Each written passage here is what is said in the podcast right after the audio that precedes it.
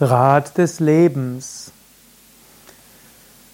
Im Buddhismus kennt man das Rad des Lebens, im Hinduismus kennt man das Rad des Lebens. Es wird auch bezeichnet als Samsara Chakra.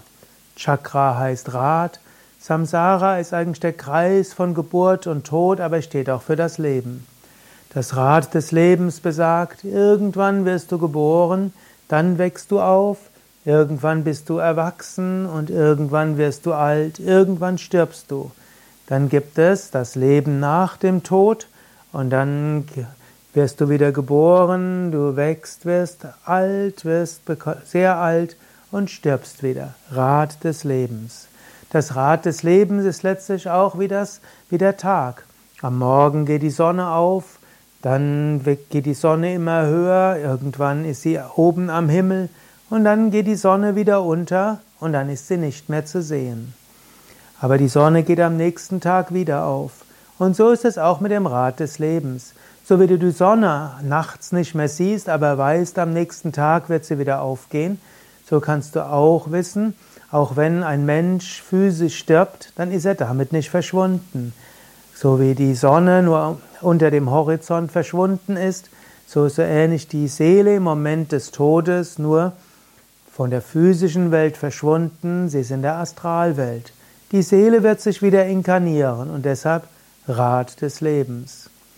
Rat des Lebens ist ja auch eine Karte im Tarot, nennt sich manchmal auch das Rad oder das Schicksalsrad oder eben auch das Rad des Lebens.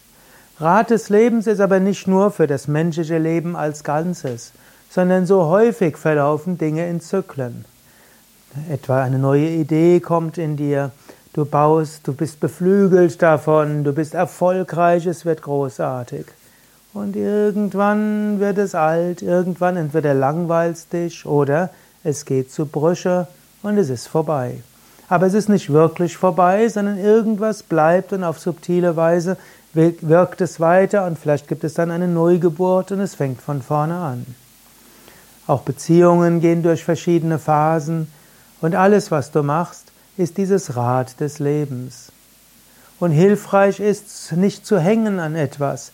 Es gibt ja auch das schöne Volkslied, aber der Wagen, der rollt. Es gab mal einen Bundespräsidenten, Walter Scheel, der hat das gerne gesungen. Hm, ich wäre ja so gerne noch geblieben, aber der Wagen, der rollt. Und so ähnlich, das Rad des Lebens dreht sich. Manchmal würdest du es gern anhalten, manchmal würdest du sagen, oh Moment, verweile doch, es ist gerade so schön.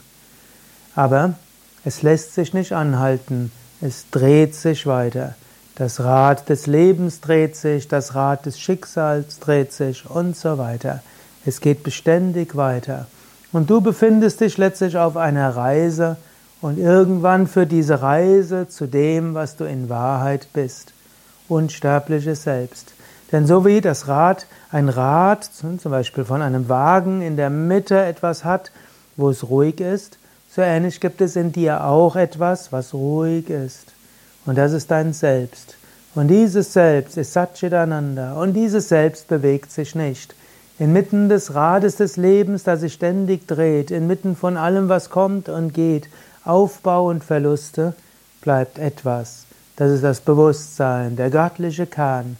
Und dieser ist eins mit dem göttlichen Kern von allen Wesen, eins mit der Weltenseele, das, was jenseits von Zeit, Raum und Kausalität ist. Und so seid ihr im Alltag bewusst, was dem Rat des Lebens unterworfen ist. Nimm das mit Humor, nimm es mit einer gewissen Gelassenheit. Du kannst dich auch selbst drehen mit dem Rat des Lebens, du kannst tanzen mit dem kosmischen Tanz, aber hänge an nichts. Und sei dir bewusst, es gibt etwas Ewiges, nicht indem du versuchst, das Rad anzuhalten, sondern indem du in die Mitte des Rades gehst oder jenseits des Rades. Mein Name Sukadev und wenn dir dieser Vortrag gefallen hat, bin ich dankbar, wenn du jetzt auf Gefällt mir klickst oder Daumen hoch oder die Sendung mit anderen teilst. Danke dir.